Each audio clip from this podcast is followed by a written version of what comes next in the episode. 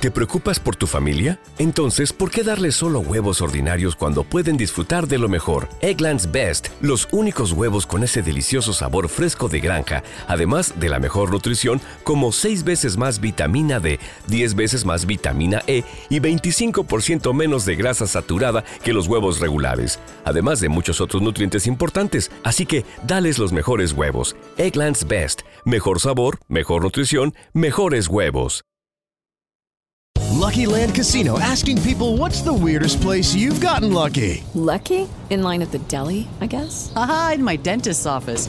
More than once, actually. Do I have to say? Yes, you do. In the car before my kids' PTA meeting. Really? Yes. Excuse me, what's the weirdest place you've gotten lucky? I never win and tell. Well, there you have it. You can get lucky anywhere playing at LuckyLandSlots.com. Play for free right now. Are you feeling lucky? No purchase necessary. Void where prohibited by law. 18 plus. Terms and conditions apply. See website for details. Hora el deporte, el espacio en el que se ha revolucionado la manera de transmitir el deporte. Entrevistas, nos vamos a la calle. Edu ya tiene aquí también su blog, sube videos diarios. Perales con su viernes de guita, viernes de dinero. El rector de la Universidad de los Guapos, Ale Valencia, va a estar también saliendo a la calle. Eh, vamos a ir próximamente a muchos lugares, pero volvió una de las secciones favoritas por la gente, pedida. Ya tenían dudas que si íbamos a seguir con las entrevistas o no. Amigo Edu Torres, ¿cómo estás? Te saludo como siempre. ¿Cómo le va, Mercado? Buenas, buenas tardes, noches, días, dependiendo de la hora que nos estén viendo y escuchando. Eh, Carlos Mercado acaba de pasar por un ataque de hipo. Sí. Que retrasó la Horrible. grabación, que retrasó la grabación de, Traigo- de, de esta No entrevista. tenía planeado tener agua, porque muchas veces tengo agua y me dan ganas de ir al baño. Sí. Hay un Y- chiste de Franco Escamilla que dice cómo quitar el hipo, que ahorita lo estamos platicando, güey. Ah, el del piquete. El del piquete. Ah, bueno. Que dice, no pregunten cómo, pero quita el hipo. Entonces, Búsquenlo. búsquenlo, güey. El chiste Sí, de Franco Escamilla del hipo. una galleta que se supone dentro de los remedios caseros que acabo de leer hace dos Asustarte también, ¿no? Dicen. Sí. Aguantar la. Y respiración. casualmente estas galletas que trajo mi buen amigo Perales, Sí. son de exportación, tienen crema de cacahuate. Decía que las dejaras adentro, que dejaras diluir y ya estoy creyendo. Y aparte el agua. Son una mamada, la verdad. Sí, son pero- una super mamada. ¿Sabes qué dicen que funciona muy bien para el hipo? ¿Qué? Los madrazos. Y tengo una persona que te puede ayudar No, en eso, porque el entrevistado del día de hoy, el entrevistado del día de hoy, él, eh, él ha trabajado con un muy buen amigo mío que ya estuvo aquí en Obra del Deporte, que se llama Omar Méndez, Saludos, psicólogo Omar. eh, de una gran trayectoria, una gran experiencia, especializado, que hoy está ayudando mucho de la parte también de gobierno. Y me siento muy contento por él y orgulloso de todo lo que ha hecho. Y hace muchos, hace mucho tiempo, creo que era el 2020 probablemente, lo entrevistamos respecto a la psicología deportiva. Y en ese momento me platicó de un caso, el caso de un peleador profesional con el cual estaba trabajando y que hasta la fecha siguen ahí trabajando todavía. Se trata de Irving, May- Ir- Irving Amaya. Te dijo que me habían pasado mal el nombre, y me quedé con eso. Irving Amaya, ¿cómo estás, Irving? Bienvenido, qué bueno que, que pudiste venir acá, eh, porque tenemos muchas ganas de platicar contigo, carnal. Bienvenido. Eh, muchas gracias, muchas gracias por la invitación a ti, Edu. Y Carlos. Puedes ir mercado, güey, sin Carlos problema. Mercado, Sí. El Hipos Este, Mercado, lo puedes decir.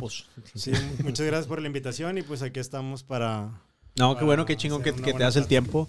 Eh, sabemos que un deportista de alto rendimiento, porque lo eres, está metido en entrenamiento, Sí. dieta, concentración.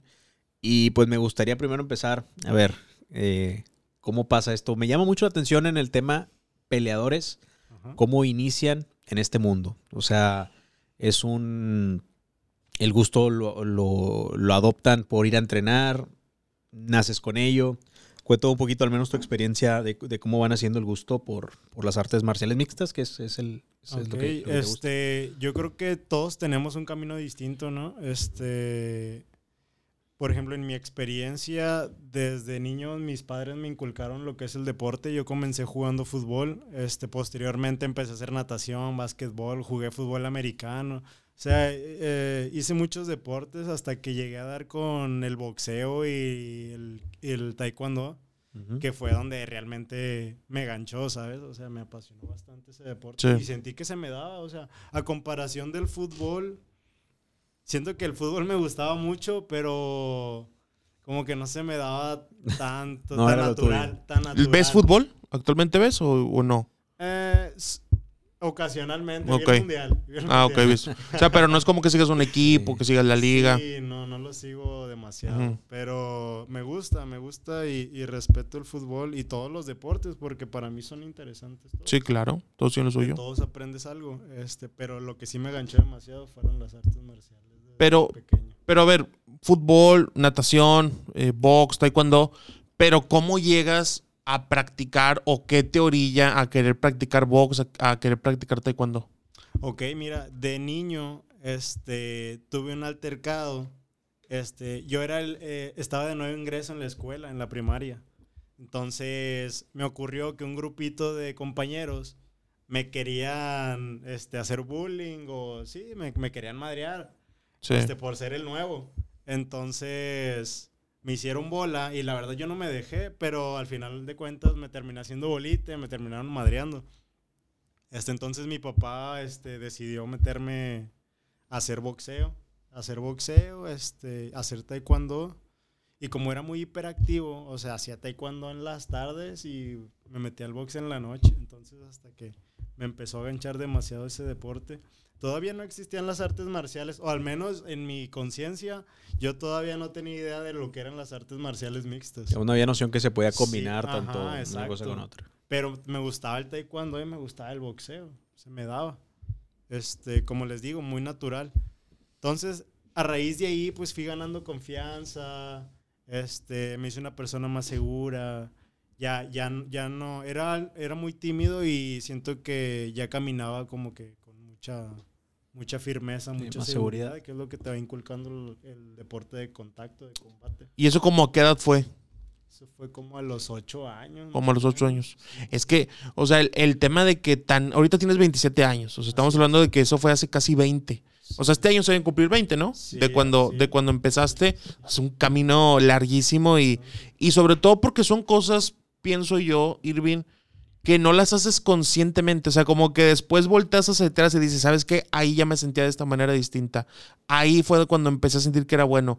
Y son cosas que volteas atrás y te das cuenta de lo útiles que fueron, ¿no? Para lo que eres hoy. Sí, claro. Este, de hecho, para mí todo es un aprendizaje. O sea, puedes aprender de alguien y de todo, o sea, de cualquier objeto de una manera infinita. En, en alguien este, ejemplar, por ejemplo, en alguien a quien puedes tomar su ejemplo, hasta en alguien de quien no debes de tomar. Sí, ese claro. ejemplo, ¿Sabes? Aprendes de todo. Entonces, desde que yo empecé a hacer fútbol, algo sí, sí tenía muy en mi, en mi espíritu, en mi interior, que era ser muy competitivo. Entonces, no era muy bueno en el fútbol, en el americano, en el básquet. Era bueno, pero no, no, me, no me llenaba esa, Ujú. esa es, no sé, ese fuego. Hasta que di con el combate. El combate sí me, me alimentó esa competitividad y ese espíritu de, de querer más. O sea, los deportes individuales, Ajá, por así decirlo. O sea, lo colectivo no era lo tuyo. Tú querías el, Sí. el mano a mano. Sí, exacto. Siento que era muy egoísta hasta la fecha, un poco egoísta, pero fue, fue algo que me impulsó a, a hacer algo individual. Oye, y por ejemplo, empiezas a los 8 años, ahorita tienes 27. La madurez con la que hablas, con la que te estamos escuchando es bastante notable. Es- yo creo que es una persona de 35, 40 años por cómo hablas. Sí. ¿Verdad que sí? O sea, se Sí, nota sí. que eres una persona muy madura, que has pasado por muchas cosas. No es algo, no es algo que se dé gratis, no es algo con lo que nazcas, es algo que se tiene que desarrollar. Pero te pido silencio, mercado, por favor. Le, que- le quería poner en silencio porque apenas estaba entrando tu llamada y dije, ¿qué Oye, pero haces eso a los ocho años y obviamente ahí todavía no tienes la madurez. Y ya sabías dar una pichagui, una, todas las, las formas y todo. ¿No te daban ganas de pegar a los otros niños, güey? O sea, cuando ya sentías de que, oye, pues yo ya sé más que ellos y a cualquiera, estoy en, en cuarto, pero a cualquiera de sexto lo puedo empinar. ¿O cómo controlabas eso? ¿O realmente sí les pegabas? Eh, de hecho, eh, de, de ser el bulleado pasé a ser el bully. Bueno, no, no a ser el bully, pero de cierta manera tener la confianza para que nadie se metiera conmigo, Ya, ¿sabes? sí. Les ponía un alto a todos. No, desde el momento que se empieza a rumorar, Sí. él practica box, es una persona que le pones una tacha y dices, no me lo- Con él no me- te Con metes. él no te metes. Sí, es mejor y- tenerlo aliado. Y, y bien común, o sea, la- la- los niños que me querían hacer bullying se terminaron haciendo mis amigos. ¿sabes? claro. Sí, claro. pues, eh, es- Sí, pues buscaban el lado de quien los protegiera, güey. Sí, Oye. Irving, me quiero adelantar un poquito y ya eh, me quiero trasladar hacia el momento en donde ya empiezas a practicar el- las artes marciales mixtas, que fue a qué edad en sí ya las artes marciales mixtas, que fue... a- eh, Fue a la edad de los 16 años. ok, entras ahí, Sí. Empiezas a entrenar, te adaptas muy bien, me imagino, ya tenías noción de cómo, de cómo, se, eh, cómo se desarrollaba la disciplina. Eh, ¿Alguien se acercó contigo? O sea, ¿Tú lo hacías por hobby o alguien sí hubo un momento donde se acercó contigo y te dijo, oye, Irving, ¿sabes qué? Veo un tipo potencial para irnos a lo profesional. ¿Cómo fue ese proceso ya estando ahí? Mira, yo en general pienso que siempre fui muy bueno para los deportes. Era alguien muy ágil, muy versátil. Este. Y en la secundaria estaba de moda. Estaba de moda el MMA, lo que son las artes marciales mixtas. Que era como el 2010, 2009, ¿no? Ah, sí, todos la- ahí en el salón lanzando patadas, este, haciendo sombra y demás, ¿no? La verdad, yo era alguien bien tímido y cohibido en ese entonces como para pelearme, ¿sabes? Porque no había estado involucrado en muchas peleas, tal vez en dos o así, en dos o tres peleas. Este, pero era alguien que no buscaba como el conflicto. Entonces, yo era muy delgado aparte, era muy delgado y yo veía que hacían combate y me invitaban, pero yo no me sentía como capaz todavía de, de hacer un contacto como de lucha o de jiu-jitsu, algo más directo. Este, sabía box, sabía lanzar patadas, pero nunca en un combate como tan cuerpo a cuerpo. Sí. Entonces, tomé una decisión en ese momento porque quería hacerlo, pero yo sabía que mi físico no, no era el, el mejor para practicarlo. Entonces me metí al gimnasio, empecé a hacer pesas, empecé a, a crecer la masa muscular porque te digo, era muy delgado. Este, una vez que ya me sentía con un buen físico, fue cuando dije, ok, pues voy a... voy a- Ahora sí. voy- ahora sí voy a inscribirme. Este, y de hecho ya me invitó un compañero, un amigo de, de la misma... Bueno, para entonces ya había pasado a prepa. Ok. Este, y un amigo de la prepa me invitó, me dice... ¿En cuál "Oh, prepa estabas? En la UM. Ok. Sí, este, un amigo de la prepa me dice, oye, no, que vamos a, a tal academia. Este, vamos, y él duró dos semanas. Duró dos semanas, yo pagué el mes. No aguantó. No aguantó, yo seguí yendo y seguí yendo y se me empezó a dar, se me daba, se me daba. Ya tenía seis meses entrenando y no sé, yo sentía que me faltaba algo porque se me dio muy rápido en esos seis meses el deporte y lo estaba disfrutando y honestamente sentía que ocupaba algo más. Entonces mi coach se me acerca y me dice, oye, que te interesa pelear, de que una pelea de novatos. O sea, de hecho... Una exhibición. Sí, ¿no? un- de exhibición, exacto, amateur. Le digo, no, pues sí. O sea, yo ni sabía qué pedo. Yo le dije, no, sí. Sí, huevo. Sí, vamos a darle. Este, todavía no tenía ni el año entrenando, ¿sabes? Tenía ocho meses cuando peleé. Entonces, total, me preparé como mes y medio. ¿Cómo te preparaste? La verdad, ent- sin idea, o sea, yo solo entrenaba. O sea, no había una estrategia o Sí, algo, no Era, rep- repetitivo el... el- No tenía conocimiento Ajá. de lo que estaba haciendo. Yo solo. Pues seguía sabías las reglas y todo, ¿no? O sea, Ajá. que había ciertas reglas y todo, o era como que, bueno, ahí. Pues eh, el- Ahí- en ahí amateur únicamente no se valían rodillazos a la cara. Este. No se valían codazos. Era Ok. todo. Pero todo lo demás, sumisión y todo, To- era, era todo totalmente... sí era válido. válido. Este. Aparte, el deporte no estaba tan desarrollado en aquel entonces. O sea, Aquí en México, aquí en Monterrey. aquí en Nuevo León, sí. Entonces, como que todos íbamos creciendo de la mano. Creciendo juntos. Ajá. Y me tocó afortunadamente esa etapa en la que pues yo tenía 16 años y, y comencé ahí, ¿no? Bueno, peleo, se da la pelea. Este. llen- Lleno, llen- lleno la. Fue en el gimnasio Nuevo León, estaba lleno el, el evento. ¿Pero lleno por ustedes o, o iban a ver otra cosa? Pues no, lleno por nosotros. No mames. Sí, sí, sí. Ay, güey. Me imagino las familias de todos. Sí. O sea, porque fueron muchas peleas. El evento se llamaba New Blood. Tenías 17, 17 en ese años, sí. entonces ya tenía 17. Este y salieron muy buenos peleadores de ese evento, o sea que actualmente Están en tienen- activo. Están activos, así Sí. es. Y peleé y recuerdo que todo pasó muy rápido, no me acuerdo de la pelea. Salí como gallito, no no jamás pensé en la técnica o en la táctica. Simplemente salí y mis instintos hablaron por mí. Se terminó el combate, me levantaron la mano y fue como que, madres, o sea, quiero volver a hacer esto. O sea, me dio un shot de... Sí, de- para de arriba. dopamina, de, de Satisfacción sí, también. Sí, de satisfacción, de saber que logré algo así Vas ahí, a esa dimensión. Em- em- empieza eso, es 17 años. Terminas, vas con tu coach, le comentas de, de que, oye, quiero ahora sí pelear bien. O tú dices, oye, tiene que haber una estrategia en esto. ¿Cómo, cómo me profesionalizo?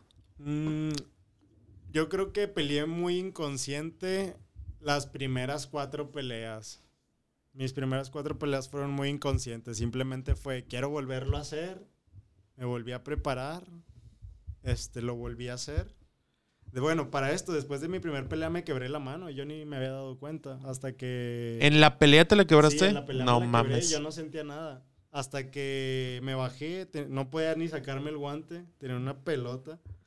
Y después de dos días, yo tenía la mano quebrada y ni, ni yo, pen- yo, yo con hielo nada más, de que no, al rato se me desinflama. Y no, Tiene un amigo que tiene el, el- el tobillo así, también le pasó eso hace poco. Cada vez se me inflamaba más hasta que ya fui al doctor y me dijo, no, lo tienes fracturado total. No Me- mames, Irving. Me lo, enye- me lo enyesaron. Madre, me lo enyesaron cinco semanas. Sí. ¿Cómo Ay. Yo me sentía mal, güey, por una cosa que me acaba de pasar Sí. algo así, pero bueno, ya veo que hasta, hasta los profesionales les Sí, güey. Pero es otro tipo de cabrón. adrenalina, es alguien que se acaba de, de agarrar literalmente a madrazos. Oye, Irving, y algo importante, tu familia, que te dijeron, te dijeron, oye, está con madre, que qué bueno que te guste, practícalo, pero hasta ahí Es que las mamás son muy preocuponas Sí, o... sí. o, algo, te decían de que, oye, güey, ¿sabes qué? Está con madre, sí pelea, pero ya cuando, cuando va- le vas viendo forma, tú les dices, ellos lo notan, o, o cómo fue ese proceso. Mira, la verdad, creo que cuando tú eres un atleta o eres alguien que, que quiere dedicarse a algo más allá de lo común o de lo tradicional,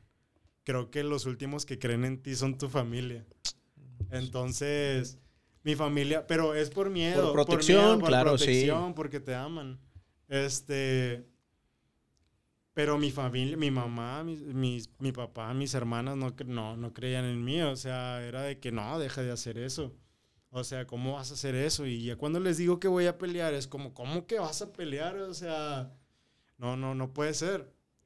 Total, yo seguí sobre mi camino. Yo no, voy a pelear, voy a pelear, aferrado, aferrado. Este, se llegó el día. Al final de cuentas, se reunieron a apoyarme porque así, así, así es mi familia. o sea, se une Sí, cada, claro. cada evento que, que voy a competir. Este, vieron que gano, pues todos contentos, ¿verdad? Pero pues con el miedo, todo, en cada pelea, cada pelea con ese miedo. Hasta que pasaron tres, cuatro, cinco peleas que, que Lucky Land Casino asking people what's the weirdest place you've gotten lucky? Lucky? In line at the deli, I guess? Aha, in my dentist's office. More than once, actually. Do I have to say? Yes, you do. In the car before my kids' PTA meeting. Really? Yes. Excuse me, what's the weirdest place you've gotten lucky? I never win and tell. Well, there you have it. You can get lucky anywhere playing at LuckyLandSlots.com. Play for free right now. Are you feeling lucky? No purchase necessary. Void where prohibited by law. 18 plus. Terms and conditions apply. See website for details. With Lucky Land slots, you can get lucky just about anywhere. Dearly beloved, we are gathered here today to. Has anyone seen the bride and groom? Sorry, sorry, we're here. We were getting lucky in the limo and we lost track of time. No, Lucky Land Casino, with cash prizes that add up quicker than a guest registry. In that case, I pronounce you lucky. Play for free at LuckyLandSlots.com. Daily bonuses are waiting. No purchase necessary. Void where prohibited by law. 18 plus. Terms and conditions apply. See website for details. que vieron que me iba bien, iba ganando, o sea, realmente destacaba, no solo ganaba, o sea, era contundente en mis peleas, fueron, empezaron a creer en mí, fue como que madres, ya vieron que gente diferente este, a ellos, por ejemplo, conocidos míos o desconocidos, inclusive personas que yo no conocía, creían en mí, me apoyaban y todo, fue como que... No, y nunca falta que se le acercan, o sea, a tu mamá, a tu hermana, de que, ay, tú eres el hermano, tú eres el papá, algo así. Es que, por ejemplo, a ver, yo ahí, yo creo que hay una diferencia. No sé si, si estoy bien o estoy mal. Por favor, me, me corriges. Es diferente a que no crean en ti, a que les dé miedo que lo hagas. O sea, porque yo creo que como sabían que entrenabas, cómo te preparabas, sabían que tienes la capacidad. Pero el miedo de que algo te pase, a lo mejor ese era el, ese era el tema también, ¿no? Yo creo que era parte de los dos, porque no sabían cómo entrenaba. Ok. O sea, yo, yo soy alguien muy radical. Yo, yo si hoy se me ocurre hacer esto, le doy hasta el fondo. Donde tope. Sí, si mañana quiero hacer esta otra cosa, le doy hasta donde tope. Y, y me adentro mucho en, en cada cosa que hago. Pero en ese momento creo que desconocían de mis capacidades. Y hasta yo, yo, yo tampoco me conocía al 100, simplemente Sí, lo claro. quería hacer. Este, ya con el tiempo, con la experiencia, me fui conociendo yo y mi familia también. Entonces fueron abrazando ese. Ese. Ese es tu pasión, ¿no? ese- O sea, mi pasión. Oye, y eh, le- leí bien, ¿tienes, una- tienes un apodo que es The Storm. Sí, así es. Ese este, te, te lo pusieron, tiene poco, tiene desde que iniciaste. ti- Tiene poco, tiene Ah, tú- poco. ah, tiene poco, ok. Sí, yo. yo- Ya para cuando te ganas un apodo es que ya hay alguien que Sí, tuvo ese tino de decir, es este. Sí, fíjate que yo nunca había tenido un apodo porque para mí nunca había encontrado algo significativo que me representara. Y porque me llama la atención, porque dije, a lo mejor el apodo lo tienes de los Sí. 18, 19, pero digo, relativamente me dice que es Sí, poco, eh. me llama la atención. Exacto. Yo hubo tenía seis, siete peleas, ocho peleas y jamás había tenido un apodo porque no había, no dejaba que nadie me apodara y aparte, este, no sentía que nada me representara tal cual. ¿Hubo intentos de apodo?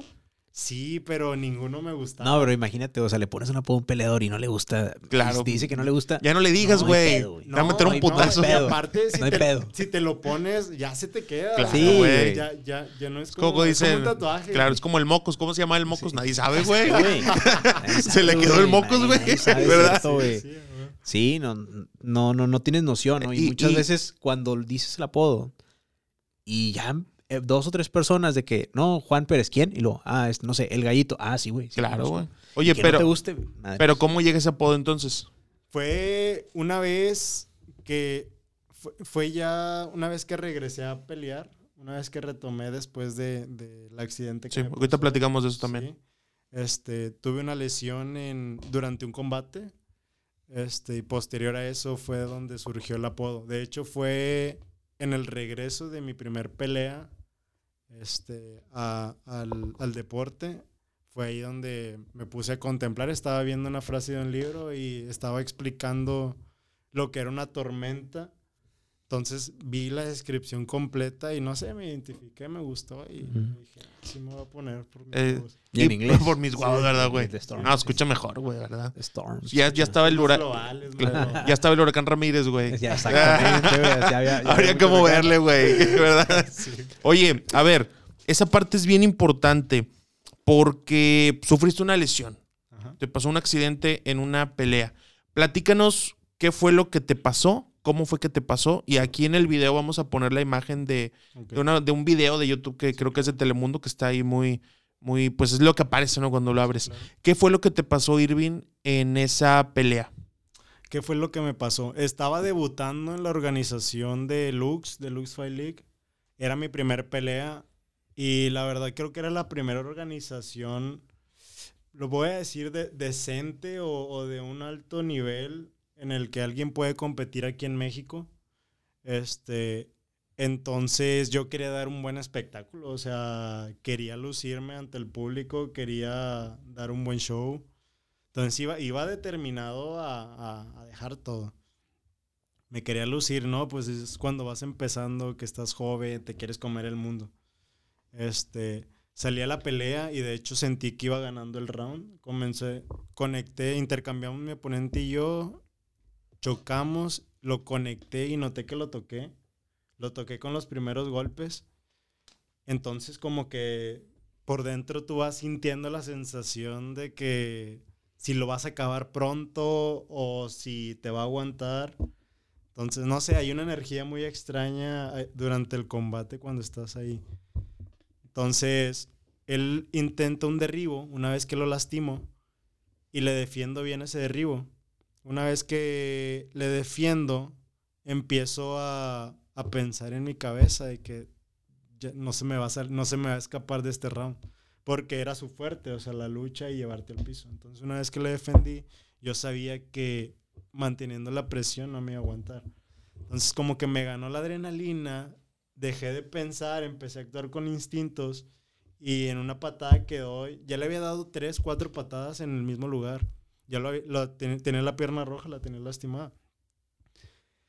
Pero pues tantas patadas repetitivas, pues de, evidentemente él las iba a empezar a cubrir. Y fue algo de lo que no me percaté. Entonces fue mero instinto. O sea, lo terminé pate- nos desconectamos, lo terminé pateando y yo noté el ángulo de la rodilla cuando chocamos. pum, y sentí el momento en que me fracturé. O sea, lo sentí. No Una me- fractura de rodilla.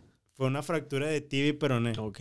Sí, este. El momento del impacto yo me di cuenta que se había fracturado, pero no sentí dolor por la misma adrenalina. Simplemente. Como lo de la mano.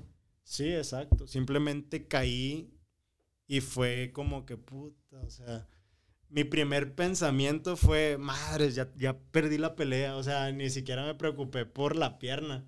Y hasta después que se subieron doctores, equipo y todo, y vi la cara de espantado de todos, fue como que, madre, sí está grave este pedo. Este. Pero básicamente fue así como lo viví así en ese momento. Y fue algo bien, bien complicado ya posteriormente. ¿Cómo son las horas después de, de que sabes que tienes una, una lesión de esa magnitud? Las horas después. Fui muy optimista. Creo que me sentía muy capaz en ese entonces. Creo que tenía un ego muy grande. La verdad, en ese momento yo me sentía capaz de poderme comer el mundo y hacer lo que sea. Entonces mi primer pensamiento fue, ¿en cuánto me voy a recuperar? Fue lo primero que le dije al doctor. Claro. Porque me operaron rápido, básicamente al, al otro día me, me terminaron operando.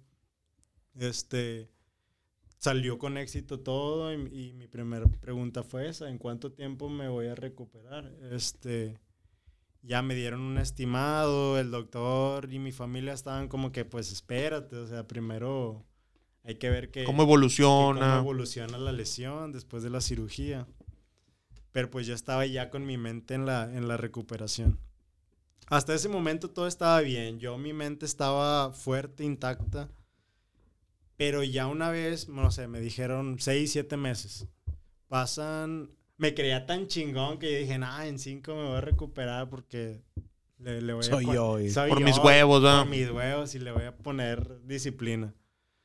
Este, una vez que pasan cinco, seis, siete meses y veo que no tengo la misma capacidad que tenía antes de lesionarme, ahí es donde mi cabeza. Se viene un tsunami, ¿sabes? Entonces fue donde empecé a dudar de mí, empecé, empezó la desconfianza, empezó el miedo, el temor a no volver a quedar igual, o sea, er- fueron muchas cosas que me terminaron aplastando, ¿sabes? Y ahí siento que fue un parteaguas en mi vida personal y profesional, donde mi comportamiento cambió completamente.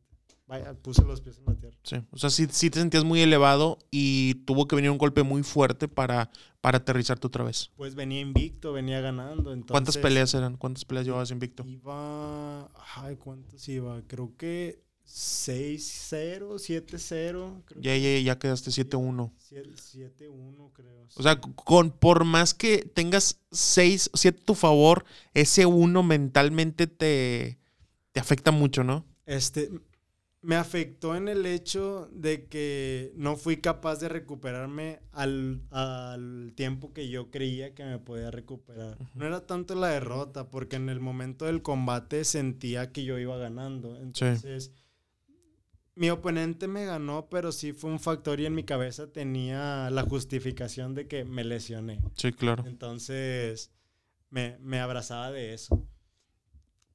Eh, aquí lo que realmente me, me molestó, me causó inseguridad, fue el hecho de que no me pude recuperar en tiempo y forma de como yo, yo esperaba.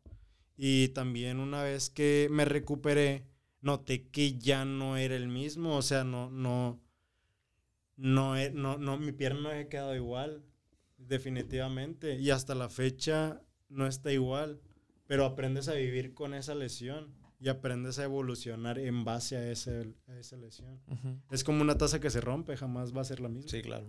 Entonces, Y por ejemplo, eh, viendo en, en- en retrospectiva, ¿crees que esa lesión, yo sé que obviamente es una, una situación negativa, ¿no? Que, que te lesiones, pero ¿sientes que te ayudó para el peleador que eres hoy? O sea, la parte mental. completamente. O sea, porque una vez que me lesiono, siento que caí en una depresión muy, muy, muy fuerte. ¿Inmediatamente o tiempo después? Una vez que regresé a entrenar, me recuperé, regresé a entrenar, vi que no tenía el hambre o la capacidad de, de poder entrenar como entrenaba, entonces eso me, me dio para abajo, ¿no? Me dio para abajo, comencé a dudar de si quería seguir entrenando, si quería pelear, o sea, ya me daba pánico pelear, era como un estrés postraumático. ¿Cuántos años tenías, carnal, ahí? Tenía 21, 22. súper joven. 22. O sea, traías seis años de, de carrera, por decir. Desde que empiezas, traías seis años, la lesión te hace dudar de sí, exa- seguir. Exacto. Fue como un estrés postraumático. El simplemente hecho de pensar volver a pelear era como que no, no, no, no lo podía concebir. Y me programaron dos peleas para regresar. Y en las dos saqué excusas para salirme de esas peleas. Me justifiqué de alguna manera que no terminaba peleando. Y me empezó a afectar y me dio para abajo y sentí que me empecé a defraudar a mí mismo. Y, y fue donde empecé a caer. Entonces me desconecté del deporte, comencé a trabajar, pero al tiempo después, no sé, cuatro meses, cinco meses, sentía que necesitaba ese deporte, o sea, era, era como un imán, necesitaba volver ahí.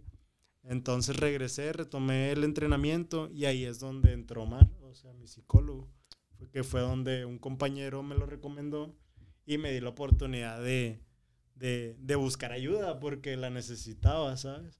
¿Te diste cuenta que necesitabas ayuda y no sabías con quién ir hasta que alguien te lo recomendó? Exacto, o sea, porque antes de eso yo sentía que era capaz de hacer lo que yo quisiera y lo que yo podía porque era yo. Si me explico, era lo que les digo, sentía que tenía un ego muy grande. Y posterior a eso me di cuenta que sí necesitaba ayuda y, y fue donde empecé a abrirme. Sí. Y fue donde empezó mi evolución y mi cambio. Para mí fue un parteaguas. Y como que, o sea, obviamente lo que pasa en terapia se queda ahí, ¿no? Pero como qué tipo de cosas tratas cuando vas con, con Omar Méndez, con tu psicólogo, qué tipo de cosas ves o en qué sientes que es lo que más te ha ayudado.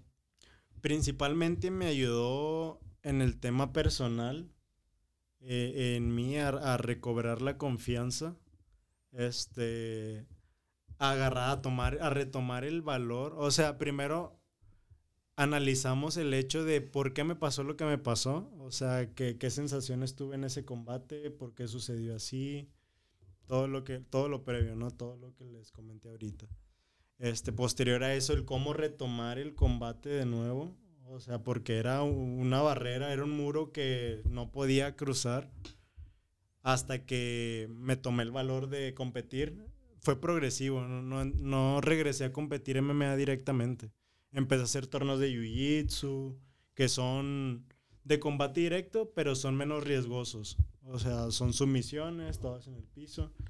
Y aún así, cuando regresé a competir Jiu-Jitsu, sentía ese pánico escénico. ¿Que me va a volver a mí, pasar? ¿Sabes? O sea, recuerdo que el- la primera vez que, re- que toqué el mat para entrar a competir, mi cabeza me mandó una señal así de alerta de lesión, tu pierna, cuídate, este, ten cuidado, te van a lastimar, etc, etc. Entonces, en ese momento, pues tuve que competir así porque ya estaba ahí. Recuerdo que iba ganando el combate y me traicionó mi mente. Al final de cuentas, me- mi oponente me dio la. Empecé a dudar, mi oponente me dio la vuelta y me terminó ganando el combate por puntos. Nunca me había sentido derrotado. Porque te digo, en, en la pelea que me fracturé, no, no sentía que me habían derrotado hasta ese momento que competí Jiu-Jitsu. Hasta ese torneo, salgo del mat, pierdo. Y para mí fue un. Ah, o sea, quería llorar. Que, lloré más bien. Fue, fue, fue una sensación de mucha rabia. Sentí la derrota realmente. Pero a raíz de eso sentí que brinqué ese muro que necesitaba atravesar para poder competir de nuevo. Entonces, a la siguiente semana iba a haber otro torneo de Jiu-Jitsu. Entonces yo dije, me voy a meter a ese. Porque la verdad ten- tenía... No me gusta perder, o sea, no- Sí. no, no quería quedarme con esa sensación mucho tiempo. Entonces necesitaba volver a competir. compito en la siguiente semana, gano, quedo campeón, gano dos medallas. Este, al otro mes compito otro torneo de Jiu-Jitsu, gano otras dos medallas, quedo en primer lugar. Como que empecé a tomar ritmo, de nuevo, ese ritmo que no podía recuperar después de mi lesión. Y hasta que dije, estoy listo para entrenar. Bueno, antes que eso, vino la pandemia. Ok. Ay, güey. Cayó, cay- cayó la pandemia. Entonces, yo empecé a entrenar en mi casa. Sí. entrenar en mi casa, en mi casa, en mi casa. ¿Y tenías peleas programadas? O sea, No, no, pues todo estaba parado. O sea, pero antes de que empezara la pandemia, febrero, marzo, ¿tenías peleas programadas o no? De MMA, no, nada. Todavía no tenía nada programado. Este, una vez que cae la pandemia, empiezo a entrenar y me conozco un compañero de lucha. Eh, entrenaba lucha olímpica ahí en el CARE. Hello, it is Ryan, and we could all use an extra bright spot in our day, couldn't we? Just to make up for things like sitting in traffic, doing the dishes, counting your steps, you know, all the mundane stuff. That is why I'm such a big fan of Chumba Casino. Chumba Casino has all your favorite social casino style games that you can play for free anytime, anywhere with daily bonuses. That should brighten your day a little. Actually, a lot. So sign up now at chumbacasino.com. That's chumbacasino.com. No purchase necessary. VGW Group. Void were prohibited by law. See terms and conditions. 18 plus. Como nuevo cliente de Western Union, puedes disfrutar de una tarifa de envío de 0 dólares en tu primera transferencia internacional de dinero en línea. Envía dinero a los tuyos en casa de manera rápida, fácil y conveniente. Visita westernunion.com o descarga nuestra app hoy mismo y tu primera tarifa de envío corre por nuestra cuenta. Aplican ganancias por cambio de moneda. No disponible para tarjetas de crédito y envíos a Cuba. Servicios proporcionados por Western Union Financial Services Inc. NMLS 906983 o Western Union International Services LLS NMLS 906985. Y me invita a entrenar, empezamos a entrenar en un parque lucha. Pura lucha, pura lucha, pura lucha. Entonces empiezo a desarrollarme bastante y empezamos a agarrar un nivel bien cabrón. O sea, de verdad estábamos entrenando muy duro. Hasta que nos programan una pelea. No, que va a haber un evento de Lux en pandemia, puerta cerrada. No, pues ahí levanté la mano. ¿No? ¿Qué ¿Quieres pelear? Que sí, aquí en Monterrey. Y ahí fue mi regreso. Ahí fue donde retomé el combate ya profesional. Y luego, por ejemplo, eh, ahorita platicabas, ¿no? De lo de Omar, de cómo te ayudó a, a primero ver por qué te habías lesionado, o sea, qué había pasado, eh, el tema de lograr saltar esa, esa barrera, ese muro para volver a, a pelear. Y a partir de ahí, cómo es el trabajo de la psicología deportiva para ti. El trabajo fue ya muy enfocado directamente en el combate.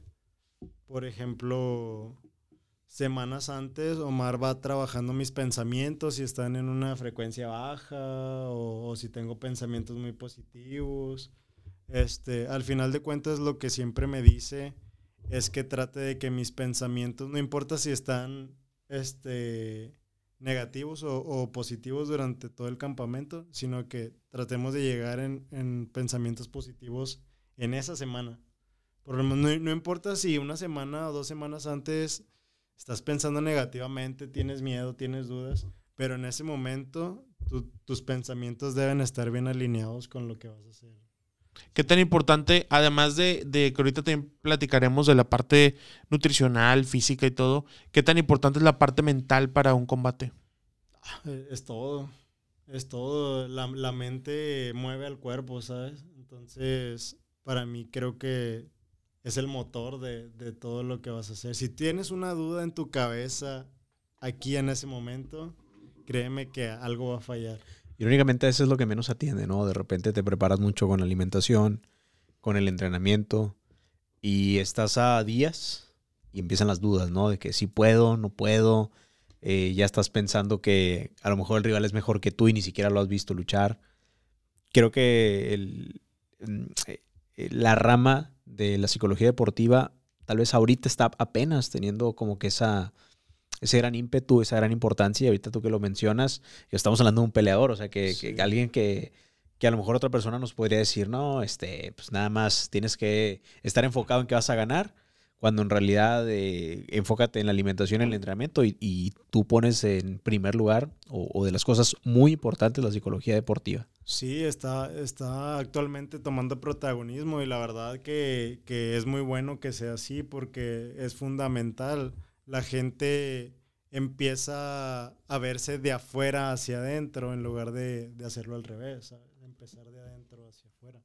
Sí. Entonces, normalmente la gente se prepara físicamente lo mejor que pueden y por dentro se los está comiendo el mundo, ¿sabes? Ni Sí, claro. Sabes por qué están haciendo lo que hacen. Entonces, es bien importante que tú sepas por qué haces lo que haces, tener tus convicciones y en base a eso hacer, hacer lo demás. De ahí surge la motivación cuando tienes muy, muy claro lo que quieres hacer. Por ejemplo, alguien que, que se motiva únicamente de lo que ve hacia afuera, rápidamente pierde la motivación. Porque al final de cuentas la motivación dura un, pequeño periodo. Sí, sí, es como que un pico muy alto, ¿no? Y Sí, luego se te y acaba. luego baja. Pero cuando tienes una convicción muy, muy fuerte en tu interior, eh, la motivación está y, y la disciplina van alineados. ¿no? ¿Cuál es tu convicción? Mi convicción es trascender. Trascender, ser lo mejor que pueda ser, aprender de este mundo, aprender de este deporte, este, evolucionar, el desarrollo que te brinda este deporte aparte porque involucra demasiadas disciplinas, demasiados aspectos. Es lo que me gusta del deporte, que ves temas nutricionales, psicológicos, físicos, este, técnicos, tácticos, son demasiadas cosas que involucran el mundo real realmente Sí. y el combate, que es, que es lo más real que puede existir, el contacto entre dos, dos personas queriendo ganar. Claro. Ya metiéndonos ahora sí al, al combate, ahora sí al octágono, como, como dices. Cuando vas a enfrentar a un rival, y esto te lo pregunto obviamente desde la esquina de la ignorancia, Sí. pero por ejemplo, ¿lo estudias? ¿No lo estudias? Se suele ser un deporte en el que tú dices, ¿sabes qué? Mi estrategia es esta y con esta me voy a, me voy a morir en la raya. O también consideras que hay que ir con dos o tres variantes por si el rival presenta una estrategia diferente a la que tú, a la que tú tenías. Cuéntame ese proceso. ¿Te ha pasado en, en las peleas? Sabes que tú dices, ¿sabes qué? Sé que este peleador es mucho de sumisión, sé que este peleador suele noquear. Primero, tú, y esto hablándole también para peleadores nuevos, tú sugieres, oye, ¿sabes qué? Muérete en la raya con la tuya. ¿Es ¿Qué tan importante es estudiar al rival? Cuéntame un poquito ese proceso. Eh, yo creo que sí es importante estudiar al rival. Era algo que yo no hacía antes. Anteriormente simplemente me deja, ni, ni siquiera hacía una estrategia, me dejaba llevar por mis instintos cuando era novato. Este, pero con el tiempo he ido tomando experiencia y me he dado cuenta la importancia que es hacer una táctica, una planeación de juego. Sistematizar lo que vas a hacer y a la par conocer a tu oponente, o sea, saber a lo que te estás enfrentando antes me generaba mucha desconfianza y mucha inseguridad ver peleas de mis oponentes porque me, me aterraba decir, madre, voy a pelear contra ese güey. Entonces, era algo que no quería enfrentar. Y te lo pregunto porque muchas, igual, desde la ignorancia decimos, Sí. se suben o se meten a la jaula a tirarse madrazos. Ahí se acabó el tema, o sea, es, se están tirando madrazos y no saben que hay una estrategia, no saben que conoces a tu rival, Claro. no saben que a lo mejor en ese momento tú decías, pues ahorita me va a hacer una sumisión y nada, él también te está tirando golpes. Eso también es importante para a lo mejor quienes no lo consumen o solamente prenden la tele y ven que están dando madrazos de, ah, se están dando madrazos sí. y fin, no, o sea, es, es- es crear una estrategia. Eh, Eso tal vez sucede en torneos amateurs, pero ah, actualmente en mi carrera, en el nivel en el que estoy, se- ya, ya, ya hay una planeación, ya hay una estrategia. Tienes que estudiar a tu rival porque todos te estudian a ti. Tienes que estudiar los patrones que él hace. O sea, si tú le te pegas este golpe, hacia dónde se mueve. Si tú le lanzas esto, este, hacia dónde va ver sus debilidades y sus fortalezas también, porque tienes que respetar lo- lo- las fortalezas de tu oponente. O sea, no decir que nada más soy yo. O sea, es, es- es concentrarse en él y en ti. Ahora, de mi parte, yo no me preparo específicamente para, ah, le- tengo- este es su fuerte, tengo que trabajar más en esto o en esto. Me preparo muy general y no me pongo etiquetas. Yo podría decir, no, yo soy un boxeador, yo peleo mejor de pie, pero eso demostraría una debilidad en mi parte de, de piso, ¿sabes? Entonces, o yo podría decir, no, yo soy mejor luchador, entonces mi striking a lo mejor es deficiente. Si yo me pongo una etiqueta en una disciplina, eh, por ende voy a, voy a dejar un hueco en otras. Y como las artes marciales mixtas es un deporte muy global, donde involucra lucha, jiu-jitsu, boxeo, kickboxing, muay thai, patadas de taekwondo, judo. Hay un juego muy completo, inclusive golpeo en el piso. Tienes que, que, que abrirte, como dice Bruce Lee, o sea, se agua, fluye con todo. Y no te pongas ninguna etiqueta de decir, ah, yo soy striker o yo soy grappler. ¿Pero alguna vez te pusiste una etiqueta? ¿O esto lo supiste desde que el primer momento no me voy a poner etiquetas? Lo notaba en compañeros, porque yo comencé en la pelea de pie, pero notaba compañeros que no les gustaba luchar. O algunos eran muy buenos en el piso, pero no les gustaba la pelea de pie. Y pasaban que en sus peleas perdían por esas vías en las que no... Las que no se preparaban tanto, las que no les Eso le pasó a, gustaban. a- a Conor McGregor, ¿no? Me acuerdo que con, con la sumisión, que él, Dale. que todos decían, nadie lo puede vencer por, por sumisión. Y hubo un momento donde eh, ya los peleadores aguantaban todos sus, sus golpes y decían, no, ahorita tú te vas a cansar un chingo y a la primera va a tener la Sí, sumisión. Y exacto. Conor, Conor confiaba demasiado en su pegada. Sí, y el era caminar. y era un peleador de un round y abrumarte. Ya lo viste Pero- ahorita cómo está de físico. pero- sí, un físico muy... exacto. Pero llévalo a la larga distancia y llévalo al piso y es un mundo completamente deficiente de él, ¿sabes? Porque él se creó esa etiqueta de decir, ah, yo tengo pegada y con mi, con mi zurda los voy a tumbar. Sí, fue... Entonces, no, no, ¿qué pasa si no es así? ¿Sabes? ¿Qué sigue? ¿Cuál Sí. es tu plan B? Sí, no, y de ahí- Y, de ahí se empezó a agarrar la fama de que muchos empezaron. No, yo quiero pelear contra Conor McGregor. yo quiero pelear contra él. sí, Porque ya exacto. al momento, yo creo que cuando ves a un referente caer por algo que tú dices, no me lo imaginé, como que te da la confianza de decir, yo puedo hacerlo. Sí, exacto. Eh, el, lo que es de admirar es encontrar que la persona que lo, que, que lo exhibió o que expuso ese- esa debilidad. Oye, por ejemplo, esa persona que encontró esa debilidad, que lo expuso, y ahorita que nos hablabas tú de cómo haces tu estrategia, ¿la haces tú solo? ¿Tienes un coach? ¿Tienes alguien que te ayuda con eso? Sí, tengo un coach, tengo varios entrenadores, de, tanto de Jiu-Jitsu, cada quien en su rama, de Jiu-Jitsu, de lucha, de kickboxing, este, y tengo un coach que es de MMA, que, es, que se enfoca en la estrategia. Ujú. O sea, él es mi head coach, se llama Yonuncio. Este, él, él es, un- lo admiro mucho porque tiene un, un cerebro muy grande, o sea, conoce estrategias y tácticas al pie de la letra, o sea, conoce el juego muy bien. Tiene un ojo, percibe muy bien las debilidades y las fortalezas de los oponentes y peleamos sobre eso, ¿sabes? Pero una vez no descuidamos nuestras herramientas, simplemente sabemos cuáles son sus debilidades y sus fortalezas. Si yo ataco por aquí, me puede pasar esto. Si yo ataco por acá, pues prevenimos. Sí, prevención. Pre- prevención. O sea, tratar como de tener controlados la mayor parte de escenarios que se pueden dar, ¿no? exacto. Oye, a ver, ¿cuántos peleadores hay como tú en Nuevo León? ¿Hay muchos? O sea, ¿es común que encontremos? ¿No son tantos? Como yo, con O sea, que se dedican profesionalmente a esto. profesionalmente. Chingones como tú. Ay, eso. Ahí, híjole, profesionalmente. Ahorita que destaquen, hay, hay varios, hay varios que están en, un- en muy buenas ligas. Por ejemplo, el Gallito Flores está en una muy buena liga que es PFL. El Gallito, el Goyito Pérez, que estuvo en UFC en algún momento. Este. Y, ha- y hay una camada de mi edad, más o menos, de mi generación, que, que vienen muy fuertes también. Solo es cuestión de ir abriéndose las oportunidades para todos. Y, y adelante, por No, favor. amigo, tú primero. Ah, Tú siempre eres primero. Muchas sabes. gracias. Y en, en la parte de, de los combates, ahorita antes de, de- de entrar a grabar hablamos de con qué tanta frecuencia son las peleas. Normalmente, ¿cada cuánto es una, un- una pelea para ti?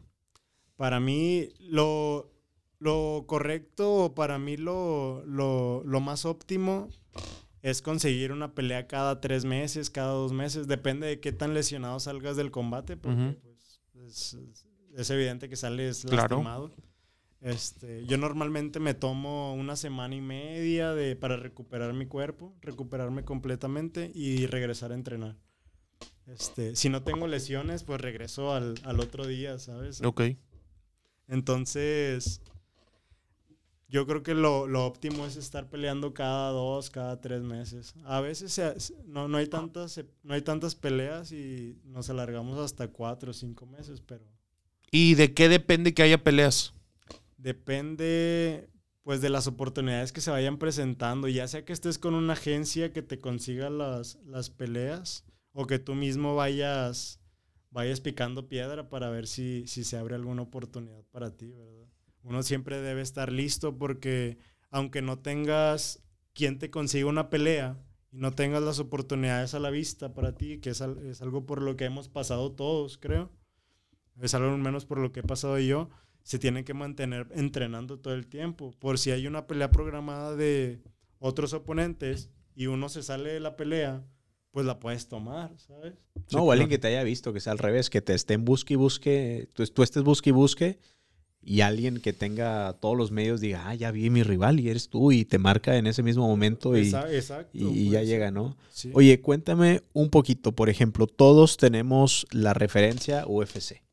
Y solo existe el UFC y no existe otra cosa. Y por supuesto, digo, con, con justa razón, eh, están donde están, tienen los peleadores de todas, todo el mundo. Pero aquí en México, ¿cómo, cómo se categorizan las ligas? ¿Hay ligas? ¿Hay torneos? ¿Es de levantar la mano? Yo mañana puedo organizar uno en un gimnasio. ¿Cuál es la liga profesional? ¿Cuál es la que tú crees que, que va encaminado? Si me puedes contar un poquito de eso, o es a nivel Latinoamérica, no sé. Por ejemplo, en, la- en la organización que peleo, que se llama Lux Fight League, es una organización que ha estado haciendo las cosas muy bien. Ujú. este, en cuanto a producción, en salarios están pagando mejor, este, la difusión que te dan como peleador, el personaje que te crean como atleta, este, es muy bueno, la verdad es muy necesario en Latinoamérica eh, y va en crecimiento, va en crecimiento, va en desarrollo. Ahorita las ligas que están muy bien posicionadas pues son las que están en Estados Unidos, como UFC, Bellator, PFL, eh, hay una asiática que se llama One, o sea, están muy bien posicionadas y ellas son, ya son salarios este, muy, muy elevados, muy sí. elevados y la difusión que te da ya pues es mundial. Oye, y, y, por ejemplo, en esa parte de, de los salarios, un trabajo como el tuyo, viéndolo como un peleador profesional, ¿es bien pagado en Monterrey, en México? O sea, porque estamos hablando que al final de cuentas te subes y te pasa esto que hablabas de las lesiones, de toda la preparación que lleva. ¿Tú consideras que es bien pagado? Creo que es bien pagado una vez que te haces de un hombre, te haces de un prestigio, este, vas subiendo en la jerarquía, o sea, que te reconozcan como alguien invicto, alguien ganador, alguien que vende, a cuando vas comenzando. Cuando vas comenzando realmente pues todos empezamos peleando gratis. Sí. O sea, peleamos gratis, peleamos por mil pesos, por dos mil pesos, por muy poco dinero. Y con el tiempo vas, vas, vas subiendo todo eso, ¿verdad? ¿Y son precios que tú mismo vas poniendo? ¿O te ayuda tu agente, te ayuda la agencia? ¿O cómo se determina cuánto le tienen que pagar un peleador? En ese momento, cuando tú vas comenzando, pues tu coach, tu coach el, el que te sube es el que va, va negociando eso, ¿verdad? Ya con el tiempo, pues tú vas aprendiendo también a, a cómo, cómo funciona el, la industria. Este, yo actualmente pues estoy con una agencia, ellos negocian mis contratos y todo eso, y sí, las bolsas van subiendo conforme vaya ganando peleas. Si pierdes, ganas menos que si ganas. Así es. Entonces, el Pues, objetivo es ganar. es ganar, Aquí no es ¿verdad? como el fútbol, ¿no? De El que se acaba el ganar. partido y usted Sí. tiene su sueldo Claro, como porque en no- muchos no- deportes, ¿no? Que es, Exacto. este, aquí está tu sueldo fijo y ganes o pierdas, el, el sueldo es el mismo. Inclusive en la UFC, en la UFC el que gana pues va, aumentando su ingreso, el que pierde retrocede. Oye, y hablando de, de, de UFC, UFC, ¿cómo se llega a la, la UFC? ¿Cómo hay un casting? ¿Te ven? Eh, ¿Un golpe de suerte? ¿Hay que ir a tocar la puerta? ¿Cuál es? ¿Cómo, cómo, cómo llega alguien ahí? ¿Tienes, conoces a alguien que, que haya estado ahí, que te haya contado un poco? ¿Tienes, Cono- no, ¿tienes noción de, Te- de cómo se entra? Tengo noción de cómo se entra, este, hay, hay varios medios. Hay un casting que se llama Dana White Contender Series, que le dan la oportunidad a dos peleadores de ligas este, de afuera y el que gane esa pelea se gana un contrato. Entonces, esa es una vía. ¿Es estilo reality show? o- Sí, es un tipo reality show. Este, hay otro que es directamente un reality show que juntan a 16 peleadores y los encierran en una casa como Big Brother y el que gane el evento lo firman. Pero normalmente firman a, a dos, tres o cuatro, dependiendo de si, si tienen el nivel. Los firman a todos. Imagínate estar comiendo en la misma casa y Sí. pierdes y lo vas a volver a ver en la casa y... Otra manera es, de- es como lo que te mencionaba ahorita. Si hay una pelea y esa pelea, no sé, un peleador se cae, o sea, se sale de la pelea, pues hay una hay un espacio ahí para que te puedan meter. Pero para eso se necesitan, para todo eso se necesitan contactos. Se necesita un buen manager, gente que esté en el medio, gente que conozca, que pueda involucrarte y pues, te pueda meter. Te lo digo porque de repente pasan estos comentarios, ¿no? De que, no, esos no pelean bien, pelean mejor los del gimnasio que está aquí a la vuelta de mi casa. Ahí deberían ir a verlos. No es así, vaya, no, no siempre van a ir al gimnasio que está a la vuelta de la casa, no siempre van a ir a, a- o sea, no un visor de la UFC, no sé, digo, no sé si haya visores o algo. Pues no van a estar en cada gimnasio de, de- de la colonia, siendo muy realistas. Pues viendo a ver a quién se llegan al UFC, no hay que ir escalando, hay que ir tocando puertas, hay que ir haciéndose un nombre, ¿no?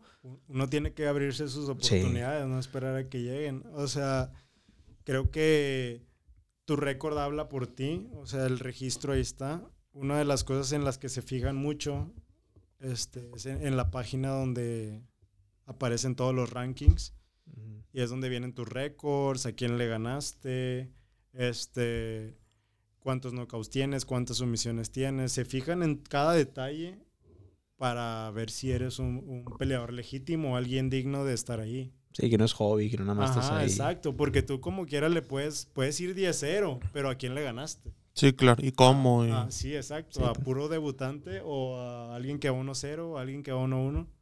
Entonces eso también, eso también vale mucho. Oye, y, y, por ejemplo, tú lo que has estado haciendo aquí en México, en Monterrey, la carrera que has llevado, ¿tienes algún plan para llegar al UFC? ¿Tienes algo trazado? ¿Tienes algún, algún plazo, alguna meta? De hecho, mi agencia me, me- me está apoyando con una casa en Las Vegas. O sea, ahorita no, nos están apoyando con el entrenamiento allá. Entonces mi idea es irme a radicar de aquel lado un tiempo. Estar entrenando, estar entrenando, competir en Lux. Y si se abre alguna oportunidad en UFC, estar en UFC. Esa es la meta, esa es la meta principal. Sería de- muy chingón, este sería muy, muy, muy, muy, muy Entonces, chingón. si ahí está la oportunidad de poderme ir a entrenar allá, este, con el apoyo de, de mi agencia, en el cual me dan casa, comida, entrenamiento, lo voy a hacer, ¿sabes? De hecho, es algo que tengo pensado a, a corto plazo, ¿no? Eh, lo había platicado con mis seres cercanos, pero es algo que, que tengo planeado hacer en estos próximos No, digo, para ir a, U- a UFC se tienen que hacer una clase de sacrificios. Digo, dices tú Las Vegas, qué chido, pero pues no vas a Las Vegas a los casinos, vas a Las Vegas a, a entrenar, vas a dedicarte 100% a esto para, para el objetivo que es UFC. Exacto, o sea, yo creo que no hay ninguna, ¿cómo se dice? Este, ningún atajo para llegar ahí. No, no hay como, no, pues yo conozco a tal persona, él me va a meter ahí. No, o sea, tienes que ganar tu lugar y para eso se necesita mucho sacrificio, mucho esfuerzo, mucha disciplina y dejar las distracciones de lado, que es algo a lo que está acostumbrado, creo, el mexicano en nuestra cultura, que nos distraemos muy fácil de, de muchas cosas. Y es algo con lo que he di- lidiado desde que soy adolescente, ¿sabes? De que el socialito acá, los amigos, que las posadas, que las fiestas. Y yo realmente me, me, me he dedicado completamente a mi deporte, o sea, no tengo ninguna distracción, me dedico a mi familia, a mi pareja y a entrenar y es todo lo que hago. Entonces es algo por lo que por lo que estoy luchando y creo en mí y creo que lo voy a conseguir. Sé cuál es el camino y, y no hay ningún, Oye, ningún atajo. Y, y, por ejemplo, ahorita que hablabas de distracciones, tema de alcohol, de fiestas, todo ese tipo de situaciones, drogas, ¿se te han cruzado en tu vida, se te han cruzado en tu camino? ¿O llegaron y supiste sacarle la vuelta? ¿Cómo ha sido ese tema? Porque digo, al final de cuentas tienes 27 años y tienes una fama y tienes un reconocimiento y estás rodeado de un mundo de muchísimas personas. ¿Cómo es ese tema en tu vida? Sí, todo el tiempo, todo el tiempo se me presentan. De hecho, desde que comencé a cuando comencé a pelear más, porque estaba de moda, ajá, que pelea, ajá, que Sí. todos quieren Las morritas, el pisto. Todos quieren estar en el medio contigo.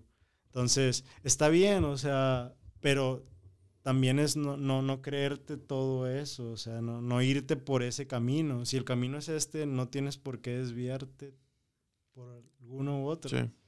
este, creo que era algo que hacía que me elevara o, o- o despegara los pies del piso. El- los halagos, este, las fiestas, el, el estar platicando con gente sobre peleas y, y- y cosas mu- mu- muy, fuera de serie en la madrugada, ¿sabes? Cuando yo debería estar durmiendo, debería estar descansando, recuperándome, comiendo bien, Sí. este, entrenando. Entonces, hasta que me sucedió lo de la lesión, fue como que un parteaguas en mi vida. Eh, empecé a desconectarme de mucha gente y empecé a enfocarme directamente este, en mi deporte.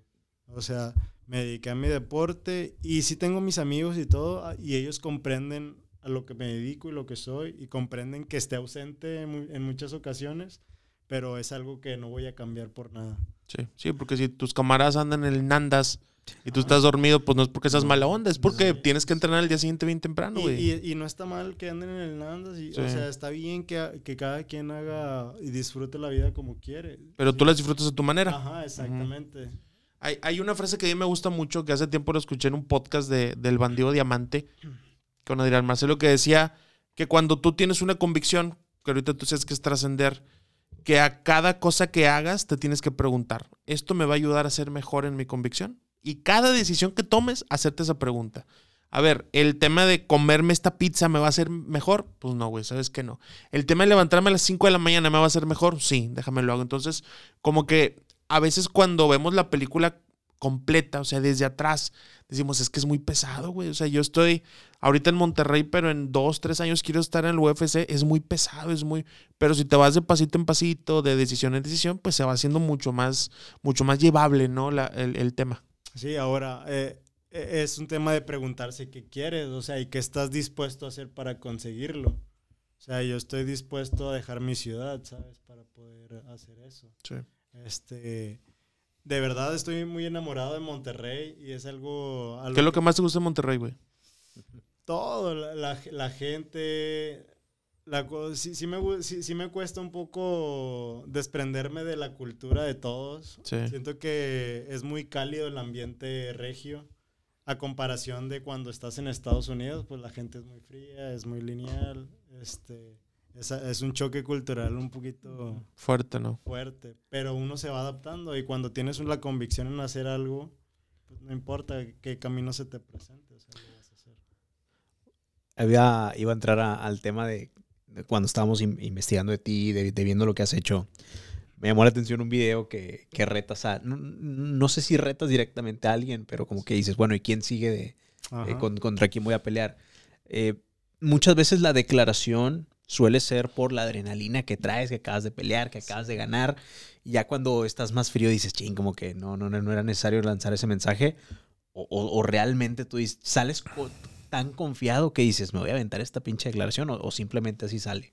Es que era un tema. Específicamente, y, y para poner en contexto, estamos hablando de una, de una declaración, me parece que se le hiciste a un peleador. Sí, al campeón, Al- campeón de la, Al de la campeón. división. ¿Sigue siendo el, el campeón de la Sí, división? sigue siendo el campeón. ¿Cómo se llama? Se llama Marco Beltrán. Marco, ok. Sí, así es. Amigazo tuyo, imagino. amigazo, amigazo, sí, cómo no. Digo, no hay amistades en esto, ¿verdad? Me imagino que no debe haber Este- muchas amistades en, en, en UFC. Digo, hay respeto en, en, Hay, hay respeto, llegamos a entrenar juntos Sí. en algún momento, pero sí, no, no es como que seamos mejores amigos. Mm, Sí, en general, o sí suele haber, este, por ejemplo, oye, ¿sabes qué? Si soy amigo de.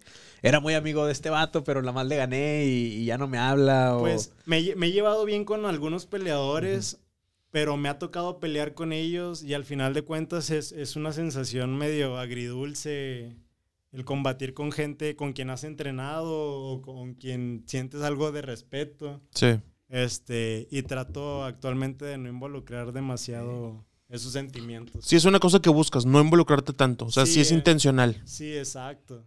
Este, por ejemplo, me tocó pelear con un compañero que se llamaba Kevin García, entrenamos juntos en dos campamentos y al final me tocó pelear con él. Y para mí fue algo complicado lidiar con ese combate porque al final de cuentas uno de los dos va a perder. Y pues no quiere ser tú, pero a la par, pues sientes ese respeto y admiración por tu compañero que pues, también se siente Claro. extraño derrotarlo. Sí, claro, como si fuera alguien de tu mismo equipo, aunque sea un, un sí, deporte. exacto. Oye, Para, para ir terminando, Irving, te agradecemos mucho tu tiempo y, las anécdotas que nos has platicado. Un par de preguntas más de mi parte. Número uno, el tema de las lesiones, el tema de, de- lo que puedas pasar. ¿Eso lo cubre un seguro de gastos médicos? ¿Eso lo cubre la agencia, la liga? ¿Lo tienes que cubrir tú de tu cuenta? ¿Cómo funciona eso? Eh, la liga no se hace responsable de alguna lesión tuya, más sin embargo, cuando pasó lo de mi accidente me, me apoyaron poco en, en ese tema. También cuento con el apoyo de patrocinadores, entonces, pues de cierta manera tengo algo de, de un backup, como se Ujú. puede decir. Mi familia también en ese momento me apoyó. Este, pero sí, eh, aquí actualmente en Latinoamérica está un poco, un poco, este, ¿cómo se puede decir? ¿Descuidado? Descuidado ese, ese lado. No es como en Estados Unidos. En Estados Unidos sí se cuenta con un seguro y te hacen estudios este, cerebrales, físicos, óseos, de Ujú. todo, de todo para que puedas competir óptimamente. O sea, aquí tú no tienes un seguro de gastos médicos o algo así que te cubra si te pasa algo en el, en el, en el octágono. Eh, no. Ok. Es un riesgo que asumes y pues Así es. se tiene que... Es que te digo, la vez pasada también le preguntamos a un luchador, Epidemios, decía, pues es que nadie te va a asegurar porque tú solo te estás subiendo a hacerte daño, güey. Sí, exacto. Y de hecho es, más pro- es muy probable que salgas Claro, lastimado. lastimado. Sí, por eso digo, ya a fin de cuentas, eh, en, en los seguros pasa eso, ¿no? De que dicen, sí, si nosotros, por ejemplo, cubrimos maternidad, pero antes de. Sí. Ya cuando llevas los cinco meses de embarazo. No, pues ya no, Ya, ya, ya, ya no aplica, ¿no? Y muy agradecidos, sobre todo porque sabemos que estás próximo a pelear. Peleas el día 3. El 3 de febrero. Ok, cuéntame, Sí. cuéntanos un poquito de, de- de la pelea, es el 3 de febrero. Sí, peleó el 3 de febrero ¿El en Show el Center? Show Center Complex, Ok. en la misma organización de Lux Fight League contra Juan Díaz, un oponente creo que es de Perú o Argentina. Ujú. por ahí. Ok. ¿Ya lo estás viendo? ¿Ya estás...? este, Ya, ya, ya he analizado sus peleas, tiene un buen Excelente. récord, es un buen Ok. oponente, este, y pues lo vamos a poner a prueba. Duda, ¿Te lo va ¿sí? a pelar? Sí, me la va a pegar. No, hay miedo, o sea, en, en, en, en Pues peleas sí, no hay güey, pedo. o sea, no, pues la se, va a van a, se pelar, van a subir a partir la madre, o sea, y él eso tiene se trata, ganas de partirte la madre como tú se la vas a partir. a él, Así, así es. Duda, él va con la misma idea. Eh, y, y ya para enfocados también en, en la misma pelea, ¿se transmite eh, vía al- alguna red social, streaming, algo? O si no vas, no, no la ves. Eh, la transmiten por ESPN. Ah, no, va- no, no es cualquier va cosa. por Fox Deportes en. Estados Unidos. Va por UFC Fight Pass. Y creo que TV Claro también. Pues qué chingón, Este, digo, a fin de cuentas hay, hay, medios. hay- hay muchos medios que, que lo cubren. Sí, De hecho, sí. iba enfocado mi pregunta eso, ¿qué tantos, qué tantos este, medios de comunicación están, están cubriendo eso? Sí, Prácticamente me has contestado la, la pregunta porque han sido, sí, han sido bastantes. muchos. Tus redes sociales, ¿dónde te pueden encontrar? ¿Dónde te pueden contactar? Eh, si alguien quiere eh, aventarse un tiro así de que Que- tiro que de compas. que me manden mensaje. Que manden- que te manden mensaje directo. Este, no, ¿Dónde Este. está? Si hay algún patrocinador, si hay alguien que quiere, que quiere invertir, que no le digas. No le digas este, pues eh, mis redes sociales es Irving the Storm, todo junto. En Instagram, eh, Twitter y en Facebook también me encuentran como Irving the Storm Amaya. Este, y también estoy abierto a, a conseguir patrocinadores, o sea, quien se quiera unir al, al equipo, pues bienvenido, ¿verdad? Oye, encontré lo- los boletos para el evento. Eh, Lux Fight 030 es el evento. El día 3 de febrero, Show Center en San Pedro Garza García. Los boletos, yo creo que por un evento así están accesibles de dos- desde 200 pesos. Hay de 200, 300, 350, 400, 600, 750, 1000, eh, 1400 y 1800 bolas eh, para la gente que se- que se quiera dar la vuelta, la gente que se quede de Monterrey en el Show Center Complex. Y ya saliendo nos vamos al Torito, ya, ya, ya, al, Epic Cinemas. Para, quien, para alguien que nunca ha presenciado un evento de artes marciales mixtas, es algo diferente, es, es similar al fútbol, vaya, es, es ir a echar cheve y Sí. Es un espe- espectáculo, es ver espectáculos, sí, te la pasas muy bien. La verdad, son, están muy entretenidas las peleas. Muchas gracias. Ojalá y nos puedas acompañar eh, próximamente. Digo, si te vas a ir a Las Vegas y todo, pues nos encantaría que antes que fueras vinieras o estuvieras allá y luego vinieras a, a contarnos la experiencia. Te deseamos mucho éxito Claro que sí, y muchas que gracias. eh, te quedes con la seguridad de que cuando necesites platicar, cuando quieras alguna difusión de algún evento, si algún compañero tuyo o algo, pues aquí en Obra del Deporte, con toda la confianza del mundo, tienen las puertas abiertas. Somos, Muchas- eso sí, somos un hombre, eh, no sabemos pelear. No. No, no, no, no solemos- favor, no nos hagas sol- daño. Solamente con la, con la pipa de la paz. Sí. A, a este vato cuando estaba en la prepa le decían que era un abanico en el tres para los chingazos. Sí, me decían. Así le Sí, decían, así me decían. Sí, por Gracias a. Dios nunca lo pude comprobar porque era cierto. Era puro, Nomás decían, era puro pedo. Yo nada más decía, güey. En el. Street Fighter, güey. Yo nada más decía, sí, pero nada más. En el. Street Fighter, Qué güey. bueno que nadie dijo, a ver, vamos a ver Sí, si es cierto. Qué bueno, gracias Sí, a Dios. güey. Todavía a veces digo, soy un pinche abanico en el 3 y ya con eso, ya, Ya con ya eso, la gente no se acerca. Ojalá y nadie se lo tome en serio. Sí. No, pues muchas gracias a ustedes por la invitación este, aquí en Hora del Deporte. Este, y pues estoy abierto a las invitaciones que ustedes gusten. Aquí estamos para Muchas gracias. Ya amigo. está. Muchas gracias, Edu, carnal. A ustedes. Y mucho éxito, güey. Gracias. Esto fue Hora del Deporte. Suscríbanse. Ya vamos subiendo como la espuma, aumentando en cuanto a suscriptores. Se viene más contenido de más calidad. Y nos vemos muy pronto. Esto es Hora del Deporte. Hasta luego.